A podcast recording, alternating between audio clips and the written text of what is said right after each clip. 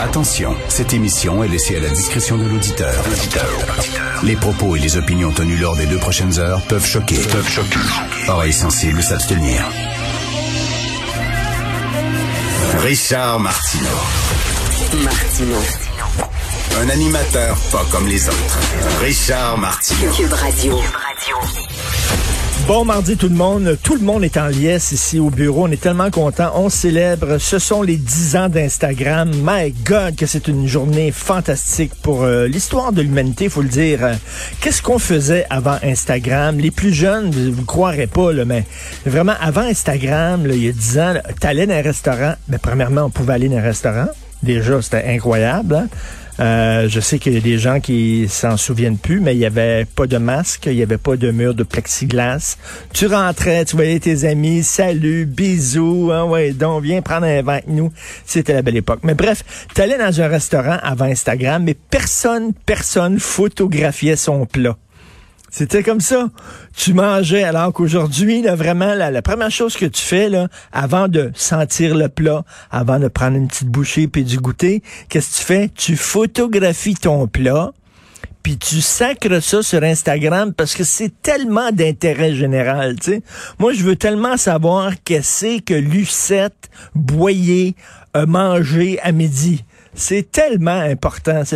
Et vous avez vu dans le devoir la photo qui a recueilli le plus de likes dans l'histoire d'Instagram, c'est la photo d'un œuf. Pas un œuf cuit, là.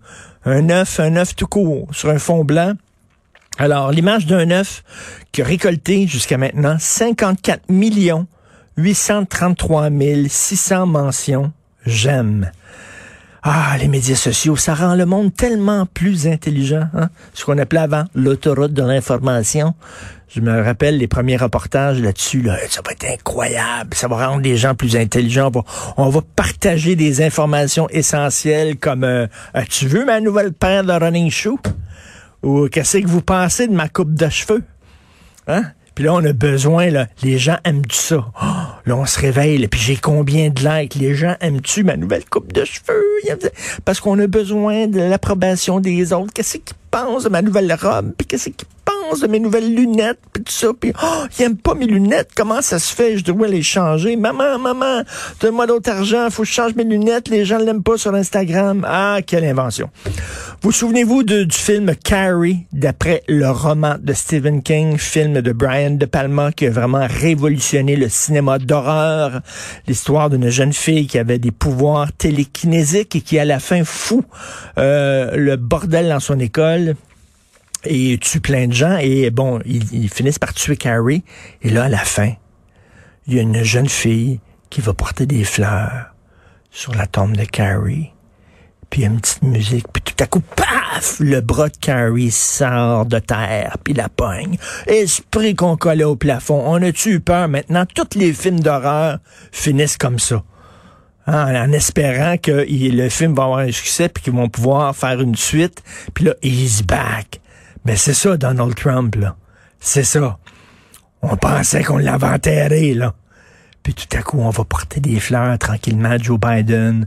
Tous les Américains vont parler des, vont porter des fleurs, ça tombe. Boum!